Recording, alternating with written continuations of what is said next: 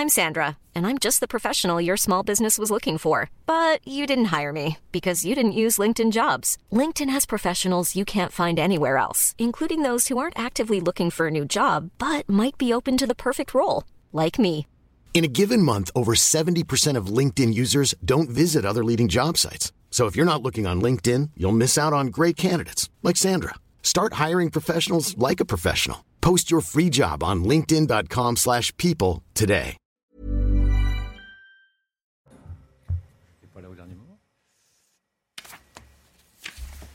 Croyais qu'il y avait un peu de musique pour commencer.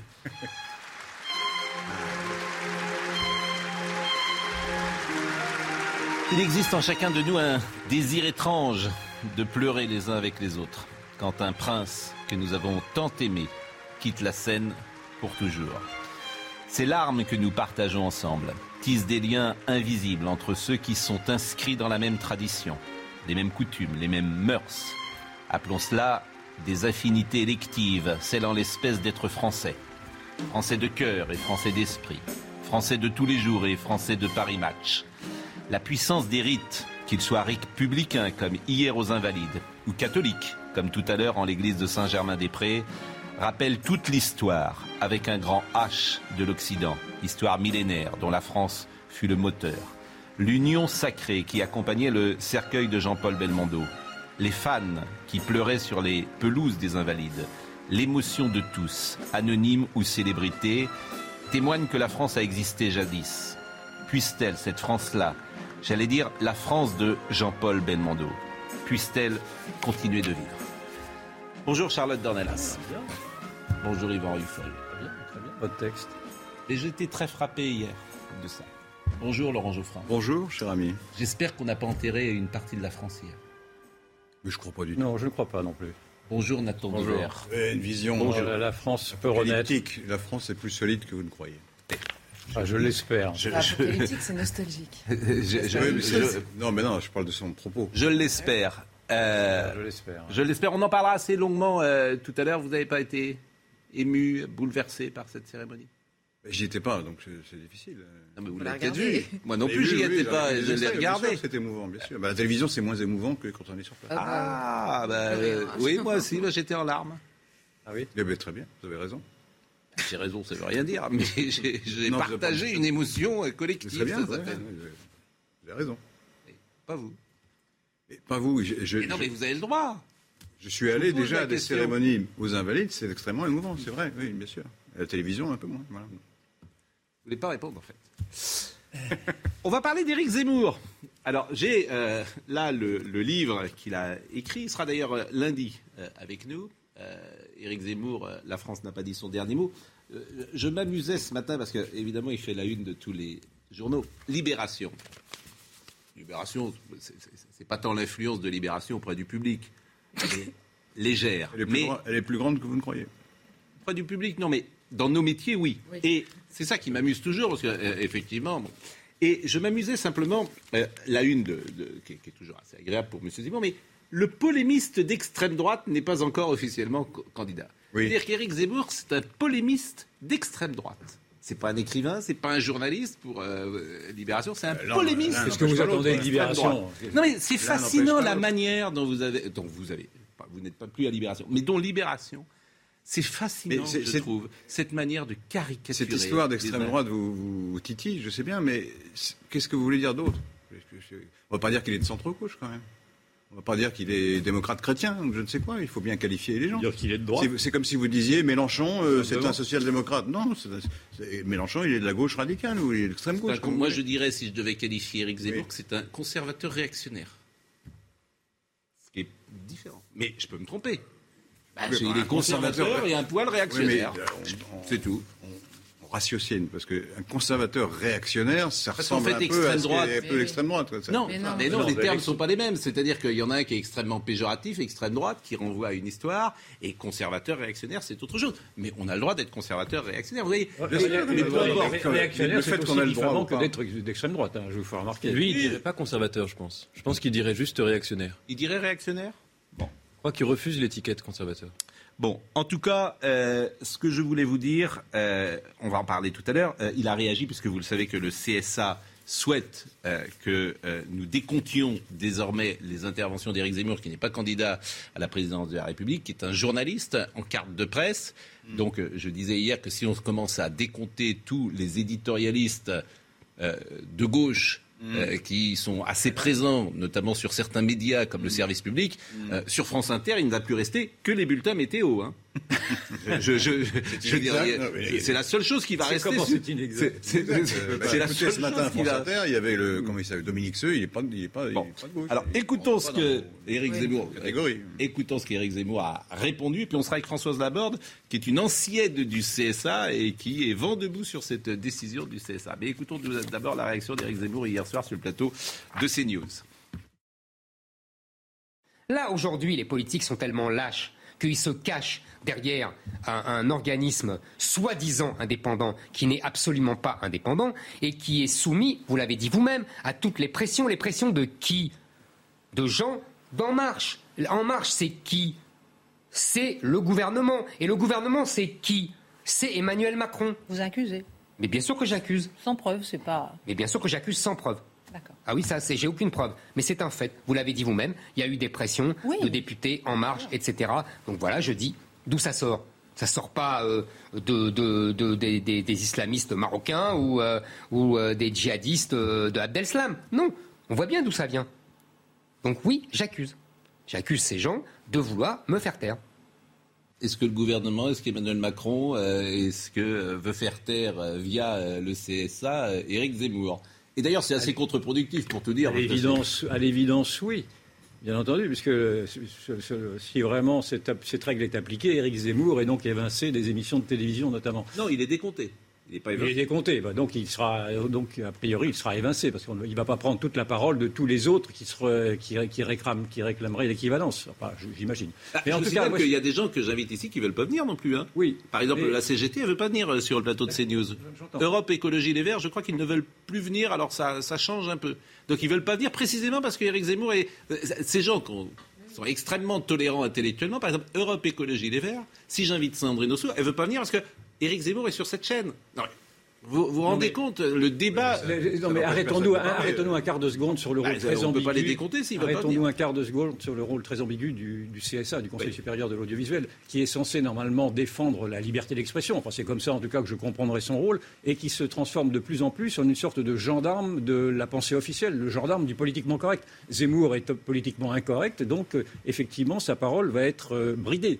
Alors même que vous avez, vous avez rappelé que vous avez d'autres journalistes de gauche dont la parole, naturellement, euh, passe à flot continu sur des, sur des mé- médias de service public. Et puis, d'autre part, euh, il y a une ambivalence, c'est vrai, sur sa candidature. Je peux comprendre ce raisonnement. Oui, bien sûr. On ne sait pas trop où il est. Mais est-ce qu'il n'y a pas la même ambivalence sur les discours de- d'Emmanuel Macron, par exemple? Quand il va à Marseille, est-ce que c'est bien un discours de président ou est-ce que c'est un discours de candidat? Oui, mais le- il échappe, euh, le président de la République Oui, échappe mais à tout décompte. Non, mais Et là, c'est compliqué de dire règles. quand est-ce qu'il intervient, quand est-ce qu'il intervient en Non, tant que mais président. Geoffrin aime bien rappeler l'état de droit, Euh, les règles, les machins. Oui, mais il y y a une règle pour le président, justement. Ouais, voilà. Non, mais, mais il y a aussi une c'est règle, une règle pour les candidats. Il n'est pas décompté, Il y a une règle le pour les candidats. À partir, vous- Oui, c'est ça. oui. Il n'est pas à décompté. partir du moment où vous êtes déclaré candidat, il est Mais tout je à fait normal, une raison, naturellement, faut que... expliquer pourquoi, parce que Oui, mais parce que ça serait impossible. Mais de toute façon, je veux dire, c'est difficile. Non, de- mais pour l'instant, c'est le CSA qui déclare, euh, qui déclare. Zemmour étant candidat. Mais Zemmour n'a encore rien dit. Est-ce que, euh, est-ce que je euh, Il a- là, il pour le il coup, donne- il donne des signes Il donne des signes, on est faire d'accord. penser qu'il a envie de, c'est- d'être, de peser dans Le le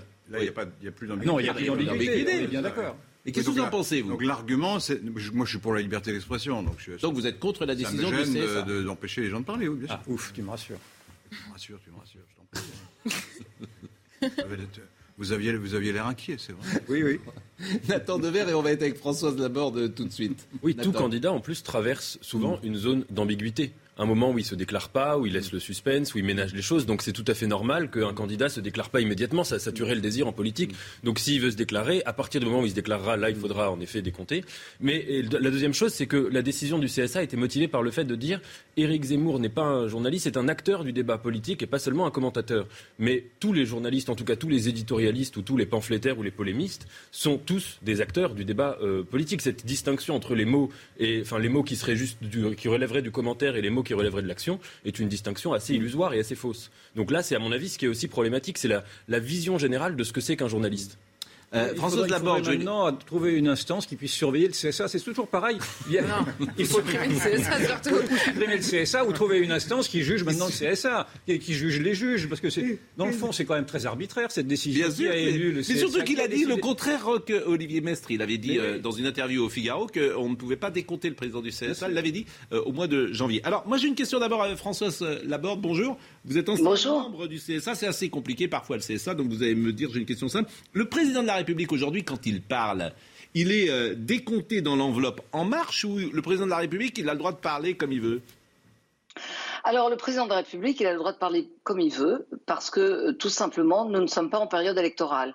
Et quand on n'est pas en période de campagne électorale, la règle qui s'applique, c'est que le président de la République s'exprime comme il veut. Quand on sera en période de campagne électorale, tous ces propos qui relèvent de la campagne proprement dite seront décomptés de son temps de parole en tant que président. C'est-à-dire que s'il s'exprime sur les grandes questions internationales, etc., eh bien évidemment, là, il s'exprime en tant que président, ça n'est pas décompté. Mais à partir du moment où il s'exprime sur l'état de la France, sur les autres partis politiques, euh, sur ses projets, à ce moment-là, c'est décompté. La, difficulté aujourd'hui, et c'est très simple à comprendre, nous ne sommes pas encore en période électorale. Et il n'y a pas eu ce qu'on appelle la délibération du, euh, du CSA qui doit permettre d'ouvrir justement tout le système où on met en ordre tous les candidats, où on décide des temps de parole pour chaque candidat, l'équité, puis l'égalité, enfin je vais vous faire grâce des, détails, mais tant que ce système n'est pas mis en place, on ne peut pas dire subitement, ah bah tiens, monsieur est potentiellement candidat. Ça n'existe pas, être potentiellement candidat. On l'est ou on l'est pas. C'est la règle, c'est le droit. Et en France, on se doit de respecter le droit. Et, moi, ce qui me choque, c'est que subitement, le, CSA, dans son immense créativité, euh, invente un concept, crée du droit là où, ça n'existe pas. Alors, euh, vous, demandiez, Yvan, quelle est l'instance suprême euh, qui pourrait corriger le, CSA ben, C'est le Conseil d'État. Sauf que si je puis dire, c'est la même famille, hein, c'est les mêmes. Les conseillers d'État vont au CSA, les CSA vont au Conseil d'État. Donc, on est dans une espèce d'ambiguïté totale. Ce qui est intéressant, je crois que c'est Roselyne Bachelot s'est exprimée il y a quelques instants, et si j'entends bien, c'est exprimé sur pas qu'il y a quelques instants. C'est un vieux, c'est une vieille déclaration, une déclaration plus ancienne. Ah, qui est reprise euh, ce matin. C'est Marine Lançon qui me disait ça euh, à, l'instant. Et euh, elle s'était exprimée pour la possibilité pour un journaliste de parler comme il le souhaitait. Hein. c'est ce qu'elle a dit en tout cas sur France Info, si j'ai bien compris. C'est ce qu'elle avait déclaré en tout cas, dites-vous. Oui, d'autant que, si vous voulez, en France... C'était le 30 août. Oui, c'est ça qui est désolant. C'est que en France, il y a des règles. Je, prends souvent l'image du permis de, du code de la route. Euh, il est interdit de franchir la ligne jaune. Tant que vous l'avez pas franchi, vous l'avez pas franchi. C'est pas parce que vous mettez votre clignotant qu'on va vous retirer votre permis. Donc, euh, en, termes de droit et de droit électoral ou de droit de, l'audiovisuel, c'est exactement pareil. Ça n'existe pas. Aujourd'hui, ce qu'on compte, c'est les partis politiques. Il y a une règle qui a été transformée en 2017 euh, à l'époque d'Olivier Schramek, l'ancien patron du, CSA, euh, où on a complètement enlevé tout le système un peu ancien, vous savez, euh, droite, gauche, euh, majorité parlementaire ou pas. Aujourd'hui, on a un tiers pour l'exécutif, deux tiers pour l'opposition. Ça veut dire que dans ces deux tiers, on met tout le monde. Et que tant qu'on n'a pas et que ce sont les partis politiques qu'on compte. Donc on ne compte pas M. Mélenchon, mais on compte la France insoumise, on ne compte pas Marine Le Pen, mais on compte le Rassemblement national. Éric Zemmour, c'est quel parti? Euh, comment on le compte? Et puis quand il s'exprime, est-ce qu'on va saucissonner ses, propos? S'il parle, je sais pas moi. Oui, alors j'entends bien ce que vous dites, mais alors euh, euh, d'abord deux choses. Est-ce que la décision du CSA, elle est susceptible d'un appel, si j'ose dire, ou d'être de, contestée devant un tribunal quelconque ou devant le Conseil d'État? Devant, devant le Conseil d'État. D'accord, devant, le Conseil, d'État, première chose. Et la deuxième chose, est-ce que vous partagez l'analyse d'Éric Zemmour? C'est que le CSA veut faire taire, plus exactement, le gouvernement veut faire taire Éric Zemmour via le CSA. Est-ce que vous partagez cette analyse ou autrement, quelle est la motivation du CSA euh, moi, j'allais dire, en plus, ce qui me, ce qui me désole, c'est que c'est mal fait. pardon de dire ça, mais les coups tordus en politique, c'est vieux comme le monde, ça existe. Bon, très bien, on connaît, il y a toujours des astuces, etc. Mais là, au moins, ils auraient pu y mettre les formes. Je sais pas moi, dire on va étudier le statut de tous les gens qui sont potentiellement candidats, regarder tout le monde, voir comment on fait, etc. Mais là, boum, ça tombe sur Éric Zemmour. Donc, à un moment donné, on se dit. Que ce soit contre-productif, on est tous d'accord que ça sert Éric Zemmour, c'est ça le grand paradoxe. Mais moi, je voudrais savoir euh, la motivation, selon vous, du CSA. Pourquoi? Eh ben, euh, J'allais dire quand c'est aussi euh, évident, quand c'est aussi violent, quand c'est aussi contraire à toutes les règles, on se dit forcément qu'il y a eu des consignes. On voit Donc c'est le gouvernement. C'est le gouvernement qui passe des coups de fil. C'est la France d'aujourd'hui. C'est-à-dire qu'on appelle le président du CSA, on lui dit tiens, il faut faire ça. Donc c'est pas un organe indépendant. C'est ce que vous dites en tout cas. C'est ce que vous dites. C'est ce que vous pensez. C'est votre analyse possible. Absolument, absolument. C'est mon analyse. Bah, écoutez, euh, vous êtes ancien membre du CSA, mais vous avez reçu des coups de fil, vous, quand vous étiez membre du CSA, de l'exécutif? Non, mais d'abord, moi, je n'étais pas président du CSA. Et puis moi, comme vous avez remarqué, j'ai très mauvais. J'étais pas président du CSA et donc j'allais dire j'ai un poids qui est évidemment beaucoup moins lourd. Je ne sais pas si vous avez remarqué, mais j'ai quand même très mauvais caractère et tendance à, la ramener beaucoup. Donc euh, non, moi j'ai jamais eu de, pression euh, du pouvoir politique. Restez avec nous encore, Eric. C'est l'avantage d'avoir mauvais caractère. Vous avez raison, faut l'avoir. Euh, euh, comment dire Deuxième passage d'Éric Zemmour hier. Euh, on le réécoute, on l'écoute à nouveau et vous restez avec nous, Françoise Laborde.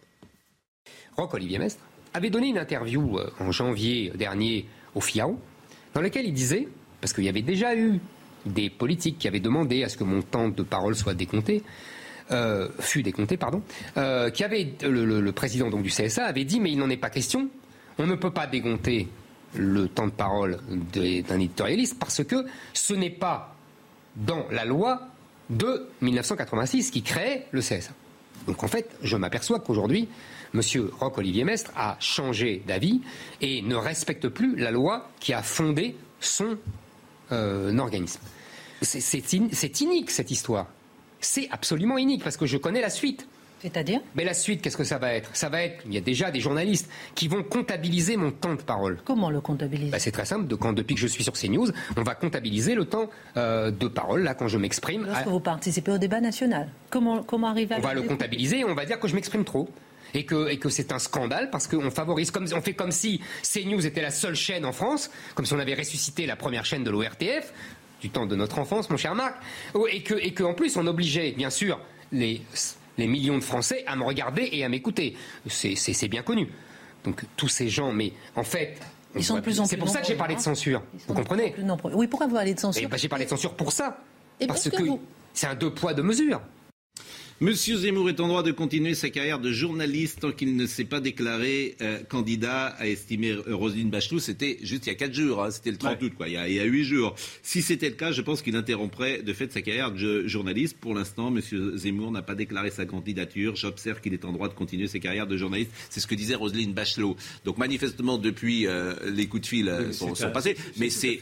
Enfin, c'est un, coup de force. C'est un coup de force d'un censeur, d'un État l'État censeur même, parce que si je, si je comprends bien, c'est l'État qui demande à ce que l'on censure. Mais la censure, fascinant ce qui se passe en France d'ailleurs, euh, dans plein de domaines quand même. Non mais on, nous ce, poids-là de l'exécutif par une démocratie exemplaire, et je remarque qu'en tout cas, en ce qui concerne la, Macronie, la macrocrature, telle que je l'avais appelée d'ailleurs, parce que c'est pas la première fois que la Macronie est euh, penche, euh, penche vers des censures quand, ça, quand, elle, quand elle veut euh, effectivement mm. rendre illégitime une parole contestée. contestée. La preuve, même Rappelez-vous la loi Avia, rappelez-vous toutes les tentatives qui ont été faites pour mettre sous le boisseau la, liberté d'expression sur les réseaux sociaux, etc. Enfin, j'en passe et des meilleurs, ou la, loi contre la haine, etc., qui était un élément très subjectif qui, qui visait à, effectivement euh, réprimer les, libertés, euh, en tout cas les libertés d'expression.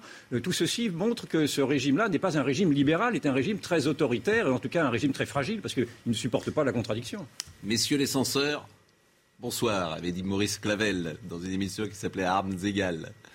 mais il y a qu'il y ait beaucoup de gens en France qui rêvent de censurer Éric Zemmour. On ne l'apprend pas euh, ni ce matin ni hier avec cette décision. Ça, c'est une chose. Après, politiquement, on peut aussi imaginer il y a deux, il y a deux solutions politiquement soit on veut le censurer, soit effectivement c'est tellement énorme et la censure a toujours, enfin la volonté de censure a toujours profité à Eric Zemmour qu'on veut le faire monter. C'est deux solutions en politique. Hein.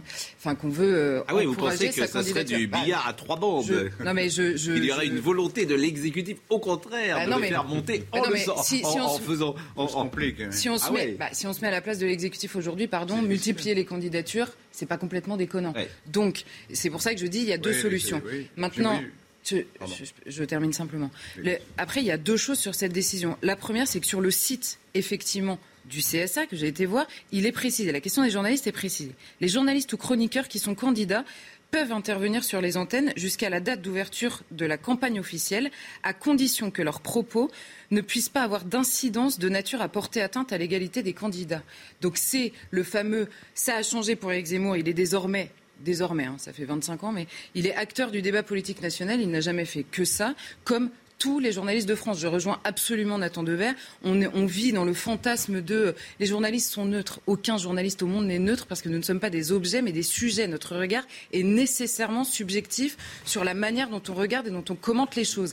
Il y a le fait de donner des faits dès qu'on les commente, mais même dès qu'on choisit la personne à qui on donne la parole, on est évidemment subjectif. Il l'est, comme beaucoup de gens, lui, il l'assume. La deuxième chose, moi, qui m'a étonné dans cette histoire et dans, dans cette volonté de dire il est acteur du débat national, c'est de savoir qu'est-ce qui fait le succès d'Éric Zemmour. Est-ce que Éric Zemmour, quand il prend la parole, convainc la France entière, comme nous, euh, qui regardons la télévision, à chaque fois qu'on écoute quelqu'un, il nous convainc selon évidemment son érudition ou sa manière de présenter les choses qui sont évidemment euh, supérieures chez Éric Zemmour par rapport à beaucoup d'autres gens, qu'on soit d'accord ou pas. Ça, c'est une chose. Ou alors, est-ce que le succès d'Éric Zemmour vient du fait que, depuis qu'il est arrivé, on va dire, chez Ruquier, il a percuté le système médiatique en disant des choses qu'énormément de Français rêvaient d'entendre pour la première fois à la télévision. Moi, je pense franchement que le succès d'Éric Zemmour, initialement, vient de là. Et qu'aujourd'hui, effectivement, quand on écoute Éric Zemmour, on apprend des choses très souvent, ça c'est vrai. On apprend des choses, notamment par, par, euh, ce- ce- ces sujets, on va dire, de prédilection, notamment l'histoire, etc. Dans son émission, on apprend beaucoup de choses. Mais l'adhésion, on va dire, qui risquerait demain d'être politique, elle est évidemment préalable et ça fait une immense partie de son succès. Donc je, je- je pense qu'il y a un- un- une confusion dans la place. euh, Françoise Laborde Voulait intervenir et après on va parler du bouquin parce que le bouquin sort le 16 septembre et euh, le... Non, elle est avec nous Françoise Laborde toujours? Non, on l'a perdu malheureusement, la liaison s'est coupée. Que vouliez-vous dire? Censure. Non, pas la censure, mais c'est c'est intéressant. Le problème de Zemmour, c'est qu'il est, euh, disons-le, ce que disait Charlotte, il est plus intelligent que les autres, il est plus cultivé que les autres, Il travaille beaucoup il est- plus que les autres aussi. travaille plus que les autres, il a plus de succès que les autres, et effectivement, il percute euh, tout ce qu'un électorat ou tout ce que des Français veulent entendre depuis quelques années, et que même la droite ne disait Partie plus. des Français veulent entendre. Bah, une partie, Bah, oui, évidemment. bah, évidemment. Oui, Comme tout candidat. des Français, tu- Une partie, non, des bah, Français. évidemment, une partie des Français, il y a une Mais partie ça va de- sans dire. Partie Mais, mais que même la droite, Partie encore minoritaire. Mais on s'en fout, c'est pas le sujet. Vous aussi, c'est une partie minoritaire. Tout- qui tout. Je dis pas le contraire, mais que la ne droite ne voulait plus, que la droite ne portait plus, Ne parce qu'elle avait été tellement elle avait été tellement intoxiquée, cette droite culpabilisée d'être de droite, qu'elle ne voulait plus être de droite, qu'elle n'osait plus être de droite. Et vous avez un polémiste qui arrive, polémiste, écrivain, éditorialiste, journaliste, qui arrive dans le débat politique et qui Mm. dit, effectivement, ce que cette population-là veut entendre. Mm. Qu'elle entendait sous De Gaulle, qu'elle entendait sous Giscard, qu'elle entendait sous le RPR. mais Il qu'effectivement. faut rappeler ça, ce, qui, ce que dit Bien sûr. Zemmour aujourd'hui. En fait, Zemmour dit en gros ce que 80. disait le RPR dans les années 80. En gros. Bon. Euh, Françoise Laborde. Oui, je, je voulais amener deux, deux points euh, à votre réflexion. Euh, D'abord, euh, ce que dit le CSA sur la notion d'acteur du débat national, euh, c'est un terme qui, qui n'existe pas en soi. Euh, bizarrement, Euh, je sais pas, euh, parce que c'est en effet mentionné dans l'article 13 de la, de la nouvelle loi de, de 2017 dont je parlais, mais en fait l'acteur du débat national, ça veut dire, euh, ça se rapporte au parti politique. On ne peut pas être acteur du débat national en soi. On est acteur du débat national parce qu'on est rattaché à un parti politique. Encore une fois, le CSA ne comptabilise que les partis politiques. Sinon, demain, Michel Onfray peut tout à fait être déclaré comme acteur du parti politique. Laurent Geoffrin peut tout à fait être déclaré comme acteur du parti politique. Et, au- et à ce moment-là, on va aussi comptabiliser son temps de parole. C'est sans fin. Et, et- et c'est là où il y a une ambiguïté juridique. Et c'est là où la, où la- où la décision du CSA est gravissime, parce que c'est du pur arbitraire et de la pure invention. Et la deuxième chose que je voudrais dire, c'est que le CSA est quand même du pluralisme démocratique. C'est pour ça que, l'activité du CSA dans la stabilisation de parole est tellement importante. Il n'est pas là pour transformer la loi, il est là pour garantir le pluralisme démocratique. Ça va même plus loin que la liberté d'expression. C'est le pluralisme dont est garant le CSA. Et si le CSA décide à un moment donné qu'il va comptabiliser euh, tout- tous les temps de parole de tout le monde parce que justement euh, il il considère que tout le monde est acteur de la, de la vie politique, eh bien le pluralisme des partis qui est le garant de la démocratie, est à ce moment-là battu en brèche. Parce que tout individu peut être comptabilisé par le CSA. Et ce n'est plus les partis politiques qui fondent la démocratie, qui s'expriment et qui ont le droit de s'exprimer, qui vont être comptabilisés, mais les individus dont la parole politique est importante. C'est n'importe quoi. Je vous remercie grandement. Euh, Françoise, vous n'êtes pas supportrice de Éric Zemmour, rassurez-moi. Non, mais c'est important de le Non, dire. puisque moi, ce qui m'énerve- euh, non, je, non. je pose toujours Non, les non. questions. euh, C'est autorisé, hein, Non, mais vous avez le droit, mais vous n'êtes pas, vous n'avez pas Non, non, voté pour Éric Zemmour. C'est important de le dire. Pas du tout. Ça arriverait à Laurent Geoffrin, je, je, je serais aussi outré. Ce que je ne supporte pas, c'est que les juges s'octroient des pouvoirs qui ne sont pas les leurs. Mais je suis d'accord avec vous, mais depuis un an, que ce soit le Conseil constitutionnel, euh, le Conseil d'État ou le CSA, j'ai envie de dire que ces grandes institutions me paraissent, euh, par exemple, Conseil constitutionnel sur la pandémie, ils ont tout, tout validé. On cherche où sont les contre-pouvoirs. Voilà, tout validé. Le Conseil d'État, ils ont tout validé. Maintenant, le CSA, boum. Donc, euh, voilà. C'est- c'est- Merci. c'est On va marquer une pause C'est dangereux pour la démocratie. Je voulais parler. Oui, mais vous parlerez après. Mais il règne, il règne sur ce que- plateau un climat de censure, parce que de je ne peux pas parler. Bah, je suis le maître censeur. je suis le maître censeur. Merci Françoise euh, Laborde. Vraiment, merci euh, grandement. Et c'est toujours un plaisir d'entendre votre énergie et votre caractère et votre intelligence. Merci euh, la pause. Merci Pascal. Je vous en prie. Merci euh, les compliments. Merci. euh, pourquoi je dis merci Euh, et La pause. La pause. La pause. Merci la pause. Merci la pause. Nous avons mis en place un décompte des paroles durant l'émission qui est un peu différent. Laurent Geoffroy a le droit de parler pendant la pub. C'est ce que je viens de faire et maintenant je me tais. Et, et en revanche, pas à l'antenne, il n'a plus le droit de parler. C'est un peu autoritaire, mais c'est un peu équilibré. Donc il a parlé. Malheureusement, les téléspectateurs ne l'ont pas entendu. Mais a votre temps de parole, perdu. votre temps de parole est décompté, mais pendant la pub. Mais ça m'étonne pas d'où. sous, sous des dehors euh, ouverts, comme ça, vous êtes un. Vous êtes bien avec nous. Un tyran. Ça dépend des moments, parce que. Vous êtes content de venir, euh, par exemple, ici? Qu'est-ce qu'on vous dit, par exemple, quand vous venez me Je voir? pense que c'est, enfin, je pense que c'est un peu utile, c'est-à-dire Oui. qu'au moins il y a quelqu'un qui fait la contradiction. quoi. Mais vous êtes, euh, vous êtes, vous êtes heureux vous- de, de- de partager ces moments sérieusement? Heureux, c'est évident. Bah, heureux, vous êtes content? Je suis content de venir, euh, oui, vous contredire. Vous nous aimez bien? Personnellement. Ça, c'est une, Non, mais- privée. là, Non, mais vous nous aimez bien. Attendez, c'est. Non, parce c'est- qu'après les gens, non, c'est c'est- faites, faites attention à ça, parce qu'après les gens, ils pensent que nos, nos oppositions Oui. sont factices.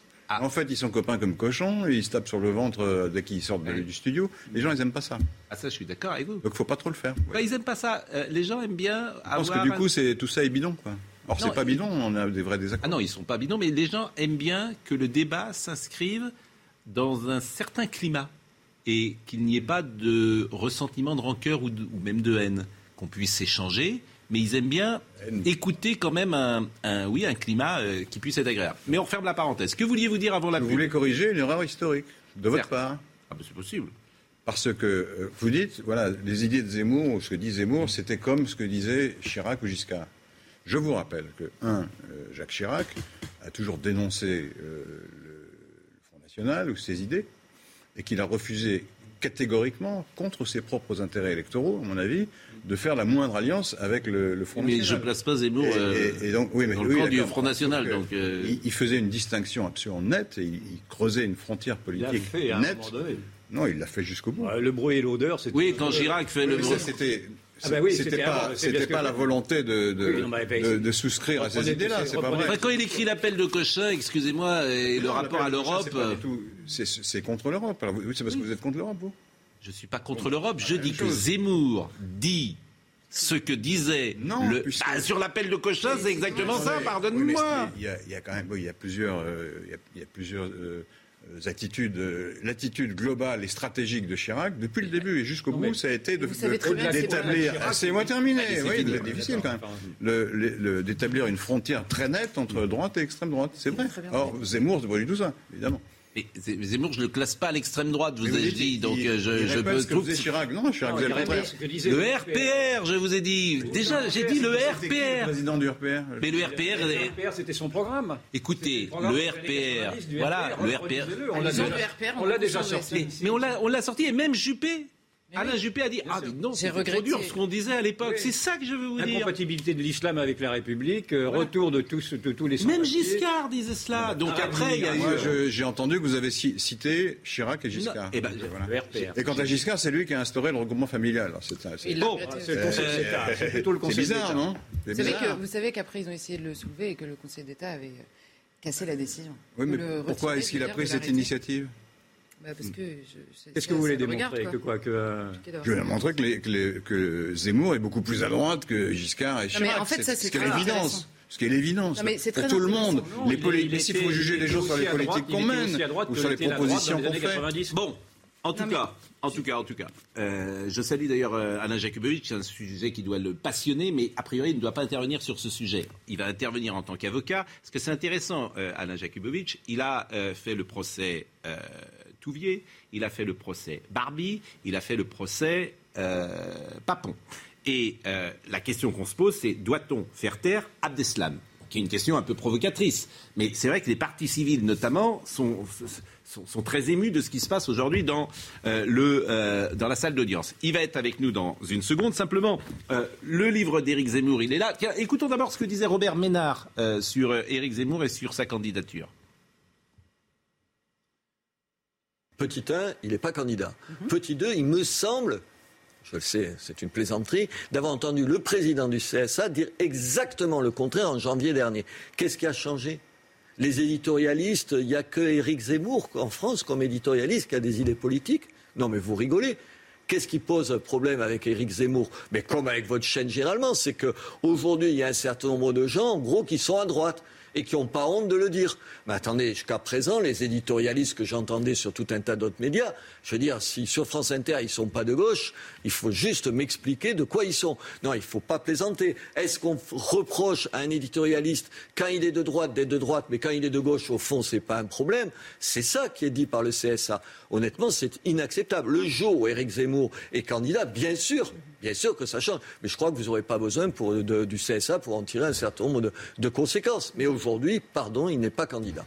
Et le député de La République En Marche, Florian Bachelier, assez courageux d'ailleurs, le 10 juin dernier, il avait fait un petit tweet et il avait dit euh, J'interpelle le gouvernement dans Valeurs Actuelles et propose d'en finir avec les milices du politiquement correct qui appellent au boycott de CNews et de Valeurs Actuelles. C'est un député de La République En Marche qui parle de milices. Vous vous rendez compte si moi j'utilisais les milices, si j'utilisais ce mot Là, c'est un député de La République En Marche. est entendu par les. Bravo, monsieur Bachelier. Bravo, oui. Courage. Vous avez du courage et de l'intelligence. le C'est pas de si la République En fréquent. marche et, de- et du gouvernement, c'est qu'il donne le sentiment d'avoir peur du débat, d'avoir peur de la contradiction. Dans tous les grands sujets, même dans le sujet du sanitaire, on voit bien que ceux qui s'opposent à cette politique-là non plus n'ont pas la parole, et que le- le- le- la politique de la pensée unique que récuse Geoffrin régulièrement est une politique qui s'affirme très régulièrement, en tout cas quand on voit avec quelle véhémence ils veulent bloquer toutes les contradictions. Alors, un mot sur ce livre qui va sortir. Vous pouvez pas encore l'acheter. Hein. Euh, il sort le 16 septembre. Terrible, je, je- je- je vais avoir du mal à attendre, hein, vraiment. Non, mais c'est intéressant. Mais en tout cas, il en vend plus que vous. Hein, quand il fait un livre, si vous me permettez, Laurent J'en ai vendu pas mal aussi. Hein, je, parce ferai- que- je communiquerai les chiffres. Bah oui, mais, C'est il en vend plus que d'autres. Et Vous- c'est aussi un des vous, vous attaquez en dessous de la ceinture, là, je vous signale. hein. Pourquoi? J'ai dit qu'il a plus de succès que vous? Oui, bah, c'est très désagréable. Bah, euh, En même temps, vous euh, dites, je vais pas pouvoir attendre. Donc on bah, euh, voilà, je vous niveau, réponds. hein. Mais il a. Mais moi, je, fais ça, je dis ça de manière un peu ironique. Eh ben, moi aussi. Bah, euh, je Et moi, je le dis, je, je- dis non, ça avec non, vous êtes esprit. au premier degré, vous, toujours. Ah, bah, je suis au premier degré toujours. Toujours. Ah, bah, Ça, toujours, c'est bien Ah, connaître. ah, quel mépris, vraiment. Le, le mépris. Vous ne aussi. faites attention. Voilà ce qu'il a écrit, entre autres, mais je ne vais pas tout lire le livre. Le livre est vraiment très intéressant. La propagande d'État. Vous allez me dire si vous êtes d'accord avec son analyse. La propagande d'État n'a plus besoin de l'État pour être Faites-leur manger le mot, vous leur ferez avaler la chose, avait dit Lénine. Ces émules ont retenu la leçon. Il faut bien les connaître pour mieux les combattre. C'est le décalogue de notre nouvelle religion. Et il dit qu'il y a dix sujets qui sont dans le politiquement correct et sur lesquels on ne peut rien dire. La race n'existe pas, mais les racistes existent. 1. Seuls les blancs sont racistes. 2. L'identité, qu'elle soit ethnique ou sexuelle, ne doit pas être figée. L'école a pour seule mission de lutter contre les inégalités. La virilité est toxique. L'islam est une religion d'amour. Le capitalisme et le patriarcat tyrannisent les femmes comme ils détruisent la planète. Il n'y a pas de culture française, il y a des cultures en France. L'immigration est une chance pour la France. La France ne peut rien sans l'Europe. Il dit que euh, comment dire, les, les- les populations en France sont farcies de cette idéologie dominante. J'imagine qu'il qu'il trouve fausse, et je lui poserai la question lundi, il sera avec nous euh, lundi matin, et que c'est le politiquement correct qui se met en marche par les médias, les journalistes, les acteurs, les comédiens, tous ceux qui ont une responsabilité euh, de représentation et qui égrènent ces thèmes-là. Alors, est-ce que c'est vrai ou pas, Nathan Dever, qui a peu par- parlé? Est-ce que c'est vrai, par exemple, que dans notre société, la virilité est toxique ou est présentée comme toxique? Ça, c'est un bon exemple. Bah, On en parlait justement hier soir, c'est-à-dire que Éric Zemmour ici, je trouve que il, euh, il obéit à une stratégie qui est de, pointer du doigt un adversaire qui, si, qui soit qui n'existe pas ou en tout cas qui est très caricatural par rapport à la, à la réalité complexe de son adversaire. En l'occurrence ici, il vise le féminisme, l'égalité entre les sexes ou l'égalité entre les genres. La pensée féministe contemporaine, elle est extrêmement vaste. Il y a deux possibilités. Soit on la juge par ses sommets, c'est-à-dire par les gens euh, qui écrivent des livres, euh, les féministes, ou qui, qui des militants intelligents, qui présentent cette pensée de manière euh, constructive et intelligente.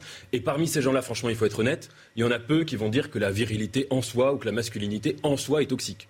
Soit on décide de juger le féminisme contemporain par des, des- des- des imbécilités qui peuvent s'écrire sur Twitter et quelques personnes qui écrivent des idioties. Et dans ce cas-là, en effet, on trouvera Mais des par gens. des représentations aussi au cinéma, par des chansons. Non, il y a plein de manières Oui, de faire ah, passer des ça, thèmes. ça, je, voulais, je, je voulais, je voulais aussi rebondir là-dessus sur cette question de, de la culture populaire. Mais, mais je, je pense qu'il faut juger une idéologie et une théorie par son sommet. Et pas par sa version la plus bête. Donc vous Parce n'êtes qu'on pas peut faire ça d'accord. avec toutes les idéologies. Je suis sûr que parmi les partisans de Zemmour, il y a des gens qui ont des manières un peu bêtes de le résumer. En revanche, ce que je voulais dire, c'est que je pense qu'Éric Zemmour, pour vous parler, Charlotte, des raisons de son succès, je pense qu'une des grandes raisons du succès d'Éric Zemmour, en dehors de sa culture, de son intelligence, c'est qu'il a parfaitement compris ce que c'était qu'une idéologie et comment fonctionne une idéologie. Et son livre Le suicide français est intéressant à cet égard, c'est qu'on voit bien que Éric Zemmour a vu une chose que, que peu de gens refusent de voir, euh, acceptent de voir, notamment même à gauche, c'est que les idéologies euh, s'imprègnent, enfin, notamment de la culture populaire, des chansons, des films, des choses les plus anecdotiques et des choses qui, dans la vie quotidienne, pourraient sembler totalement dépolitisées. Oui, mais- et ça, c'est une des Ah grandes raisons de son Mais je suis d'accord avec vous. Et c'est aujourd'hui, tu vois un film, tu vois une, t'entends une chanson, tu lis un livre. Le politiquement correct, il infuse Oui, fortement dans la fiction. pareil. Vous essayez de faire Fortement. croire aux gens Oui. que les idées de droite sont, euh, euh, comment dire, euh, réprimées, bâillonnées, qu'on les entend jamais. Jamais je dis ça. Mais si. Vous prêtez, toujours la même chose. Vous prêtez aux autres des idées qu'ils n'ont pas. Donc c'est toujours la même On chose. n'a pas le droit de dire que. Si vous avez le droit de dire que, vous le dites toute la journée. Mais qu'est-ce que je dis On ne dit pas qu'on n'a pas le droit de dire. Qu'est-ce que je dis Je ne dis pas que les idées de droite sont dit qu'on a- bâillonnées. On a le droit de Là, dire, on a le jamais droit de j'ai dire dit ce ça qu'on de En France, on est ça, il y libre. a une pensée autorisée, il y a une pensée officielle. Autorisée par qui Moi, je. Bah, une pensée autorisée par les médias, par vous-même. Vous êtes le premier à dire que ceux qui ne pensent pas comme vous sont des obscurantistes. Moi, je vous ai entendu souvent dire ça. j'ai le droit de, les critiquer quand même. Oui, bien entendu, mais ça dépend si de- le faire dans l'autre moi, sens. je vais, Arrêtez de- penser que vous êtes des victimes. Enfin, vous n'êtes pas des victimes. Mais je, je vis ce phénomène depuis 30 ans, parce que moi, je, je suis de ceux qui disent tout, tout ce qui on est censé. Mais enfin, vous pas- écrivez dans le journal le plus connu de France, Oui, pratiquement. mais là, précisément, mais je quoi vous vois bien comment, mes dis- comment ce que je peux dire est répercuté par ceux qui ne veulent pas entendre ce que je dis. Qu'il y a des je gens qui sont ce pas d'accord avec vous, Des évidemment. choses qui sont, qui sont simplement celles des réalités. Sur ces oui, moi, moi, je, je pense que un des grands problèmes quand euh, certaines idées, notamment celles d'Éric Zemmour, euh, sont, sont attaquées, moi par exemple, je ne partage pas du tout son, ce- ce- sa vision de la politique et son projet politique, mais le problème c'est de moraliser le débat sans cesse. Et ce que je remarque, c'est qu'en effet, souvent les gens qui s'en prennent à Éric Zemmour le font toujours dans le même registre, qui est le registre moral avec les mêmes mots, nauséabond, méchant, malveillant. Polémiste d'extrême droite, c'est Libération. Ça, à la Là, j'ai pas lu tout le papier, mais, euh, catégorisation politicienne sur l'échiquier politique. Mais, moi, ce, que je- ce qui m'agace vraiment dans le débat public, c'est les mots qui relèvent de la moraline, nauséabond, euh, euh, méchant, malveillant, etc. Ce sont des mots qui empêchent de penser. Et je pense qu'Éric Zemmour, il faut lui répondre avec des désaccords précis sur le niveau intellectuel. Et notamment, comme il, il parle beaucoup d'histoire, en, en- en le- en lui présentant des objections ou en le contredisant euh, dans un registre historique. Bon, écoutez, euh, que- faut terminer- Zemmour- terminer là-dessus, oui, sa vision. Zemmour gêne les partis politiques parce qu'il force à être intelligent. Et c'est vrai qu'il n'y a pas beaucoup, il y a une- vraiment une vraie crise de l'intelligence quand même dans les partis politiques mais ça, et dans les. Ben si, mais il faut bien le Je remarquer. connais beaucoup d'hommes politiques qui ne sont pas des idiots. C'est pas Non, mais vrai. mais, c'est- non, mais ils sont pas courageux. Poujadis. Non, mais ils sont pas courageux. Ils ne sont pas courageux. Ils Zemmour n'existerait pas. Zemmour n'existerait Parce pas. qu'ils si sont au pouvoir depuis des années, ils n'osent pas prendre des mesures qu'il faudrait Parce prendre. parce qu'ils prennent des mesures qui vous déplaisent, c'est tout. Mais pas, ils ne déplaisent pas, ils prennent pas de mesures. Mais si, ils prennent des mesures. Bah, Ah la non. seule question des. des- Il y a plein de. Par exemple, euh, sur la sécurité, quoi, je sais pas. euh, euh, moi, j'attends. qu'ils- c'est pas- c'est pas qu'ils sont pas courageux, c'est qu'ils estiment qu'ils doivent pas aller au-delà d'une certaine Bah, remise en cause des libertés publiques. Ils ont peut-être tort, c'est une autre question. Dire qu'ils sont pas courageux, qu'est-ce que ça veut dire? Monsieur Zakubovic, vous n'êtes pas venu pour ça, mais j'imagine, j'imagine que vous nous écoutez et vous bouillez. Le verbe bouillir, c'est vous bouillez Quoi Oui, Ah, vous bouillez. Vous bouillez. Vous bouillez. Pas très joli, mais. Bah, et en revanche, ce qui est pas très joli, c'est votre FaceTime là. C'est pas, c'est pas extraordinaire. Je vous avais demandé de faire un joli FaceTime, mais j'ai l'impression que la liaison n'est pas terrible. euh, Un peu trouble. Là, là, c'est votre écran qui est trouble, me dit euh, Marine Lançon. Bon. Ah bon? Bon, Ouais. euh, j'imagine que, oui, alors oui, faites un peu de nettoyage, Monsieur Jakubowicz. Donc j'imagine que vous nous écoutiez et, et vous aviez envie de réagir à ce débat passionnant qu'est la liberté d'expression et le CSA. Oui. Mais le sujet pour lequel vous, vous souhaitez ma présence. Bon. Alors, euh, merci de votre réponse qui est effectivement assez courte. Euh, en revanche, je, je- je vous ai connu pour le prolixe. Sur la question du CSA, bon, bon, le problème c'est qu'il y, a- aussi une forme d'hypocrisie. Je suis désolé, Monsieur Zemmour, il est candidat tout en étant candidat sans être candidat. Donc euh, c'est vrai que ça peut durer longtemps ce cinéma.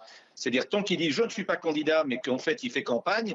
Moi, je pense qu'effectivement, il n'est pas totalement illégitime que le CSA pose la question. Parce qu'autrement, il peut poursuivre ça jusqu'à la veille des élections, ou en tout cas jusqu'à la date limite, et puis dire, mais je ne suis pas candidat. Donc, effectivement, il va diffuser ses idées. Et je pense que par rapport à l'égalité à l'égard de ces challengers, je pense qu'il y a une rupture d'égalité à ce moment-là. Je pense que le, le problème, euh, il ne faut pas le poser en termes moraux, il faut le poser en termes euh, juridiques et effectivement d'équité entre, entre les candidats, entre ceux qui ont déclaré leur candidature et ceux qui l'annoncent sans l'annoncer tout en l'annonçant. D'accord. Donc pour vous, finalement, euh, d'un côté, tant qu'on n'est euh, pas euh, jugé coupable, on est présumé innocent, et là, il faut que la règle soit intangible. Mais euh, quand on ne s'est pas déclaré euh, candidat, on est quand même candidat. Écoutez, quand, quand on, on recherche les, les, les appuis nécessaires, quand on cherche le financement, quand on annonce, quand il y a des gens qui, à longueur de journée, vous démarchent pour des financements, pour annoncer cette campagne, pour mettre des affiches, pour mettre en place toute une campagne, je pense qu'il y a des indices, j'allais dire, graves ou concordants, qui effectivement laissent penser que. Alors après, effectivement, quand est-ce que le CSA doit franchir la limite. Moi, je ne suis pas membre du CSA, mais en tout cas, je pense que c'est aussi un faux procès que de dire péremptoirement c'est un scandale, c'est inadmissible, c'est la police de la pensée, etc., etc. Je pense que euh, M. Zemmour ne fait pas mystère du fait qu'il est un candidat putatif à l'élection présidentielle. Et je crois que l'égalité entre les candidats, le CSA est là pour y veiller. Voilà, je crois qu'il n'y a pas lieu à s'indigner. Cette indignation-là qui, qui est continue sur vos antennes et d'autres en disant c'est un scandale, c'est un scandale. Non, je crois que c'est un sujet et ce sujet doit être traité. On a des autorités en France. Nous vivons dans un état de droit. Le CSA a une compétence. Le CSA estime pouvoir faire. Le CSA fait. Voilà, c'est. C'est mon Sauf, point de vue. sauf, sauf que ce que vous dites Contre est factuellement règle, en faux, fait. puisqu'aucun candidat aujourd'hui n'est décompté. Donc Oui. euh, la campagne électorale n'a oui, pas commencé. Donc euh, vous, vous- ce que vous dites est factuellement faux. Mais ce n'est pas grave parce que vous n'êtes pas venu pour parler de ça. Vous êtes venu pour euh, parler d'Abdeslam. Et euh, faut-il faire taire euh, Salah Abdeslam? Je vous propose d'écouter euh, ce que disait Marie euh, Obazac hier. Et beaucoup de partis civils euh, sont émus de l'attitude euh, actuellement de Salah Abdeslam. La journée d'aujourd'hui va être consacrée au rapport d'enquête qui va être lu euh, par le président de la Cour d'assises spéciale. C'est donc encore une journée très technique pour le troisième jour euh, de ce procès où seul le président aura la parole, sauf s'il est interrompu euh, par Salah Abdeslam. Hier encore, le seul membre des commandos du 13 novembre encore en vie a pris euh, la parole de manière euh, intempestive dans le box des accusés. Il a voulu dédouaner trois de ses co-accusés, Amri, Hamza Atou et Ali Oulkaldi, qui l'ont aidé lors de sa cavale. Ils l'ont aidé à rejoindre la Belgique après les attentats du 13 novembre. Salah Abdeslam qui a clamé dans le box, je cite, ils n'ont rien fait, ils m'ont rendu des services alors qu'ils ne savaient rien euh, du tout. Puis il a été euh, coupé par le président qui a tout simplement coupé le micro euh, de Salah euh, Abdeslam avant de le rappeler à l'ordre. Vous avez eu cinq ans pour vous expliquer. Vous n'avez pas souhaité faire de déclaration comme c'est votre droit. J'ai compris maintenant que vous vouliez le faire et c'est très bien, mais ce n'est pas le moment. Ces prises de parole intempestives de Salah Abdeslam depuis l'ouverture de ce procès, elles sont évidemment euh, très mal vécues euh, par les partis civils euh, qui sont présents à l'audience et ils espèrent d'ailleurs que ce procès ne deviendra pas une tribune pour le seul membre des commandos du 13 novembre encore en vie, qui n'est d'ailleurs pas le seul accusé de ce procès. Hein. Il faut rappeler que 20 personnes sont, jugées, 11 comparaissent détenus, 3 sont sous contrôle judiciaire et 6 autres sont jugés par défaut. Alors, c'est une question délicate et je vous ai euh, demandé de venir, euh, Anna Jakubovic, parce que vous avez une expérience très forte. Vous euh, vous étiez présent au procès de Klaus Barbie, présent au procès Papon, présent au, procès euh, de Paul Touvier. Donc, quel est votre sentiment? Écoutez, c'est le procès de Salah Abdeslam, pas seulement de, procès de Salah Abdeslam, mais aussi de Salah Abdeslam. Et nous avons un principe dans notre droit qui est euh, celui de la libre défense. La défense de Salah Abdeslam, est-ce qu'elle est? Elle n'est pas surprenante, c'est une défense de rupture. La défense de rupture, c'est celle qui consiste à dire au juge, je vous interdis, je ne, vous, je ne reconnais pas votre justice. Lui prétend à la justice divine, vous parliez du procès Barbie. Barbie était également dans une défense de rupture et il avait pour cela un avocat spécialiste de la défense de rupture qui était Jacques Vergès. Donc on, doit, on, on doit admettre cela. On ne peut pas dire en même temps on veut donner tous les droits à la défense et puis interdire certains droits à la défense. Et effectivement, on doit supporter des choses qui sont insupportables. Je comprends la position des partis civils. J'ai suffisamment assisté des partis civils dans ce type de procès pour savoir la souffrance que cela leur, leur occasionne, mais c'est le droit d'un euh, d'un accusé de se défendre comme il le veut. Alors bien sûr, ça ne doit pas tomber dans la logorée et dans la revendication euh, politique perpétuelle, mais je vais prendre un exemple, celui que vous donniez il y a quelques instants. Lorsque Salah Abdeslam parle d'Allah, de la religion, etc., il est tout à fait légitime que le président, qui comme vous est le maître des horloges et de la parole, dise et qui a la police de l'audience, dit ça suffit et coupe le micro. En revanche, lorsqu'il parle des faits eux-mêmes, lorsqu'il veut dédouaner, par exemple, des personnes, ce qui est son droit, là, on est dans le dossier. Et on ne peut pas lui dire en même temps, vous n'avez pas parlé pendant cinq ans, c'est votre procès et on veut que vous parliez, et lui dire, je vous interdis de parler. Alors, bien sûr, ce n'est pas le bon moment, mais c'est ça un procès d'assises. Le procès d'assises, on ne sait jamais ce qui va se passer et quand ça va se passer. C'est ça la force, la magie du procès d'assises. C'est-à-dire qu'il y a des moments où on a l'impression qu'il ne va rien se passer. Tout d'un coup, il y a une prise de parole qui change totalement le procès. Les présidents d'assises n'aiment pas cela. Ils ont un calendrier, il veut coller à son calendrier. Et il dit à l'accusé, c'est pas le bon moment. Eh bien, moi, je pense que lorsqu'un accusé veut s'exprimer sur les faits, c'est toujours le bon moment. Et je que même, pour, même pour les partis civils. Alors, bien sûr, il doit y avoir une limite, il doit y avoir une mesure. Le président est là pour y veiller. Mais un procès d'assises, ce n'est pas, c'est pas le, les horaires de la SNCF. Euh, on, on- on ne dit pas à tel moment il faut dire cela. Et effectivement, encore une fois, je crois que c'est la Oui, j'ai compris, j'ai compris. Euh, en revanche, il y a quelque chose que vous avez dit euh, dans ce que vous avez développé qui m'intéresse. Vous avez dit euh, Klaus Barbie avait un avocat spécialisé dans ce type de défense qui était, dites-vous, la défense de rupture. Est-ce que Salah Abdeslam a avec lui un avocat, en l'occurrence c'est une avocate qui est manifestement une jeune avocate peut-être, et qui peut-être n'a pas l'expérience euh, de euh, d'un Vergès. C'est ça que j'ai cru entendre dans ce que vous disiez d'une manière évidemment subtile et délicate vis-à-vis de Je- cette consoeur. Non, je me garderais bien de dire quoi que ce soit à l'égard de mon excellente consoeur, qui effectivement est relativement jeune, qui est euh, qui n'est pas une avocate entre guillemets médiatique, mais dont on dit le plus grand bien et qui est une excellente avocate. Seulement, c'est pas facile d'être l'avocate de Salah Abdeslam, et c'est pas facile d'avoir derrière soi un accusé qui rentre dans une défense de rupture. Parce que euh, l'avocat doit d'une certaine façon adhérer à cette défense. C'est très difficile de... euh, que- quelle est la position qui doit être la sienne Vous savez, un Vergès, hier, il serait intervenu en disant au président, mais monsieur le président, il est là pour parler, vous devez le laisser parler, il est inadmissible que vous lui coupiez la parole, etc. Incident, etc. Ce n'est pas ce qu'a fait notre... Euh, J'avais bien compris. Donc j'avais bien compris effectivement ce que vous vouliez dire. Alors euh, maintenant, le plateau peut peut-être réagir avec cette question très simple. Euh, on a entendu euh, Alain Jakubowicz, mais je crois que alors nous devons, euh, comme vous allez partir malheureusement dans quelques secondes, c'est vous qui euh, devez nous quitter. On va demander une demi-heure ou une heure de plus. Je vous assure parce que tous les matins, on- il nous manque du temps. Euh, donnez Je pourrais parler. Bah, vous vous restez. Mais arrêtez, arrêtez de ramener tout à vous. Mais vous êtes enfin, vous êtes un égocentrique XXL. J'ai jamais vu ça, quoi. Franchement, je parle à Monsieur Nathan Dever et vous dites que vous voulez parler. Nathan, est-ce que vous voulez Alors dire un, mot sur ce qu'il a dit de- Voilà. Faut-il faire de- Salah Abdeslam C'est notre question provocatrice. Bah, le paradoxe, c'est qu'en effet, pendant cinq ans, il, euh, il s'est mu dans le silence, alors qu'il, muré dans le silence alors qu'il devait parler. Et maintenant qu'il doit quand même, non pas se taire, mais en tout cas parler quand on lui donne la parole, il se met à, à- à monopoliser tout le temps la parole. Alors j'entendais ce que disait Alain Jakubowicz, c'est très intéressant sur cette question de la, la défense de rupture.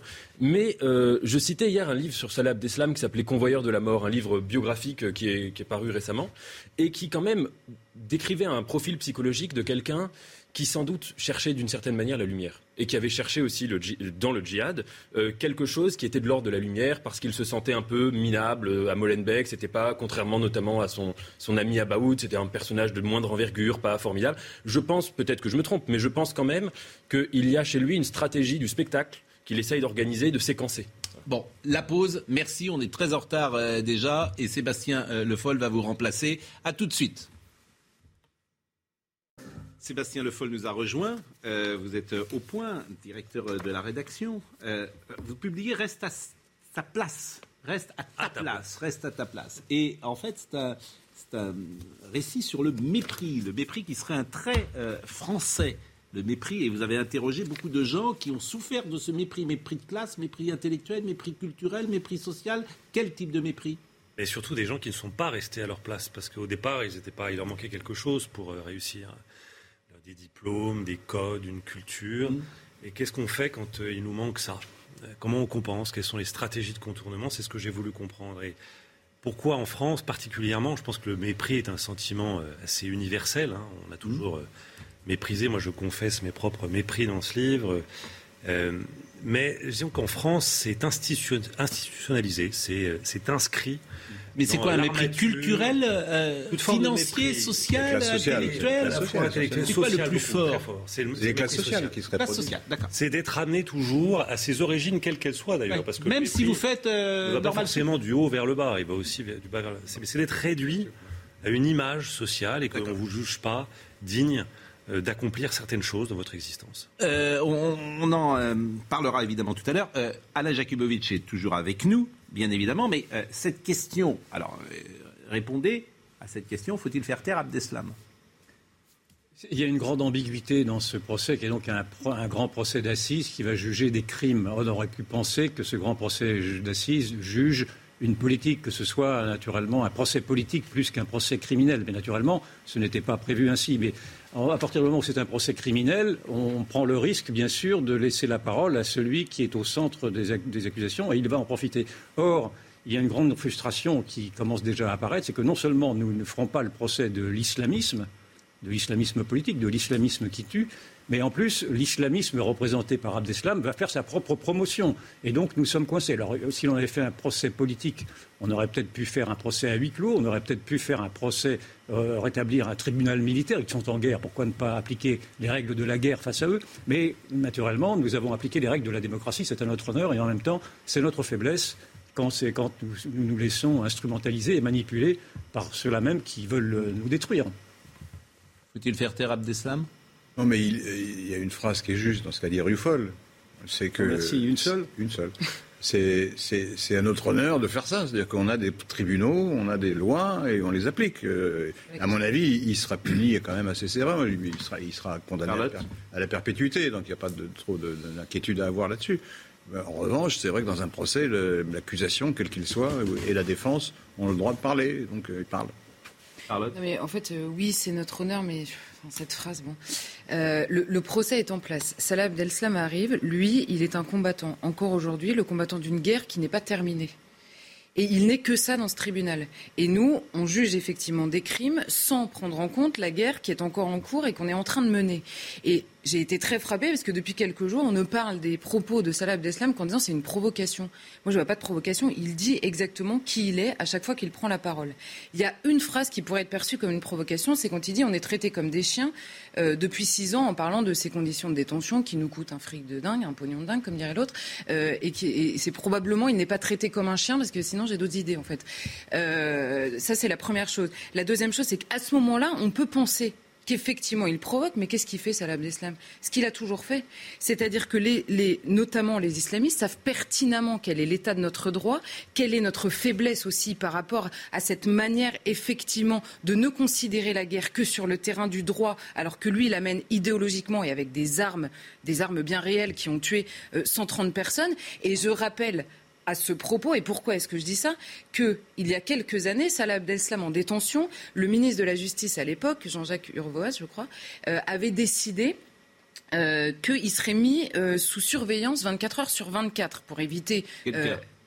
quelqu'un. Sauf qu'à l'époque, c'était interdit, figurez-vous, puisqu'il devait y avoir une ou deux heures par jour réservées à la vie privée. Son avocat à l'époque, Franck Berton, dépose un recours sur cette décision. Le tribunal administratif de Versailles condamne l'État français à verser de l'argent à Salah Abdeslam. Voilà. Donc, et nous, on a supporté ça, en fait. Et qu'est-ce qu'a dit Salah Abdeslam à l'époque Qu'il refusait l'argent de l'État français. La, la double dose de la honte ultime, en fait. Et donc, il continue aujourd'hui en Faut-il le disant... faire taire dans le procès non, c'est c'est pas qu'il faut le faire taire. Au contraire, il faut écouter ce qu'il a à nous dire d'abord sur le plan idéologique et comprendre qu'ils se servent de nous et de notre État de droit, en l'occurrence, C'est une, euh, phrase, pour nous attaquer. c'est une phrase célèbre. Les terroristes ou euh, les islamistes ont deux armes, la Kalachnikov et le droit français. Bah, la preuve par Oui, Salah mais pourquoi les. pourquoi Mot de les- conclusion Attendez, attendez, pourquoi les- les- on, on a des armées et au nom de quoi elles se battent? Elles se battent aussi pour ça. C'est pour avoir un système dans lequel les gens sont jugés de manière équitable, y de compris conclusion. nos ennemis quand on les Oui, prend. oui, oui, Mot de conclusion avec Alain Jakubovic. On mène une guerre asymétrique. Oui. C'est-à-dire qu'on mène une guerre avec ceux, des gens qui, ont fait, qui sont armés et, des- et nous qui sommes désarmés. Mais Mot on de conclusion. On a, on a envoyé nos troupes, on a envoyé nos troupes euh, dans, dans plusieurs endroits pour se Non, mais- battre. Ah, pas- Mot de conclusion avec Alain Jakubovic. Et, Si- tous les, et tous les terroristes ont été tués. La plupart ont été sur le tués. sommes Mot, désarmés. mot de Non. Con- Mot de conclusion avec Alain Jakubovic et j'aimerais ne pas avoir à vous couper, cher Alain euh, Jakubovic. Donc si vous pouvez synthétiser votre pensée, ça m'arrange. Je voudrais, rassurer, vos invités, notamment M. Rufol et tous vos téléspectateurs. On, est au début de ce procès.